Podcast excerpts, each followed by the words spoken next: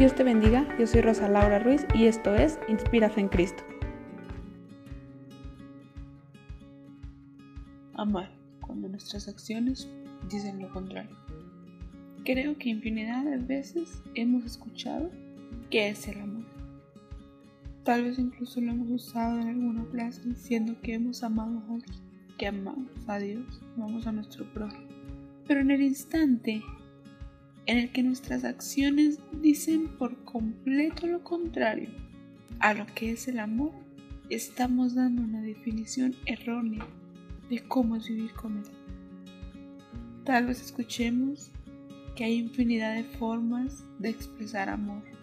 O por otro lado, que amor es amor, sin importar de quién venga, cómo sea, cómo se exprese o el por qué está ahí. Pero la verdad, creo que la única definición acertada del amor es Dios. Dios en sí mismo es amor. Y aunque tratemos de poner en distintas palabras la definición de una palabra tan pequeña, donde su extensión es no mayor a cinco letras, pero donde su significado es por completo incluso la, la razón de vida de muchos, o por lo menos Así lo es en mi vida. ¿Por qué?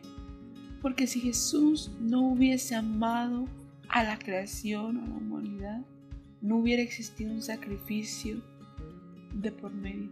Y sin un sacrificio en esa cruz, tal vez no tuviéramos acceso a una salvación, donde estaríamos lejos de nuestro Creador. En sí, lejos de conocer lo que es el amor. Así que el amor no solamente engloba una palabra, una acción, incluso una definición. El amor da sentido a nuestro vivir, pero en muchas ocasiones nuestros juicios, nuestras acciones, hacen que el que está a nuestro lado, en lugar de sentirse amado, se sienta rechazado. Más cuando nos ponemos a limitar el amor de Dios a una forma correcta de amar, a una forma exacta de actuar con el prójimo, cuando en realidad el amor no se puede limitar. Pero todo esto sin olvidar la guía específica, que es la palabra de Dios. Es ahí donde nos habla, nos enseñan, nos explica cómo amar a otros, cómo amar a Dios, cómo amarte a ti mismo. Porque dice la palabra, ¿Cómo podemos decir que amamos a Dios si no amamos a nuestro prójimo? Que es a quien vemos y a Dios no lo podemos ver. Incluso los mandamientos establecidos por Jesús están relacionados a esta palabra. Porque dice y el primer mandamiento es que amarás a Dios sobre todas las cosas. Y el segundo es igual de importante que el primero. Amarás a tu prójimo como a ti mismo. Porque entonces el amor no se limita a un juicio, no se limita a señalar a alguien y decirle que está bien o está mal la forma en la que está obrando. Amar es tratar de agradar a Dios.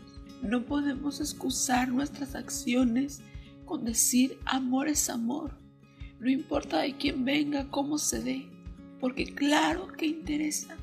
Porque a quien estamos poniendo en primer lugar de ese amor. Estamos buscando un amor egoísta, donde lo que queremos es, es, que se sacie nuestra necesidad, donde lo que queremos es que nos veamos privilegiados de ciertas acciones, o en realidad buscamos un amor desinteresado, un amor donde la salvación del que está a nuestro lado es lo primordial, un amor como el de Cristo, que no escatimó ser Dios mismo para entregarse por todos nosotros. Por eso cuando hablemos de amor, tengamos cuidado que nuestras acciones no digan lo contrario, que en lugar de acercar a aquel que falló lo estemos alejando. Cuidemos y pidámosle al Espíritu Santo que el amor de Cristo sea reflejado en nosotros, que podamos expresar su amor para llevar a aquel que nos conoce hacia pedir el perdón del Señor y ser reconciliados con Cristo, donde amar no sea solo una definición, sea un estilo de vida. Dios te bendiga y te esperamos en el próximo episodio. Esto es Inspira en Cristo.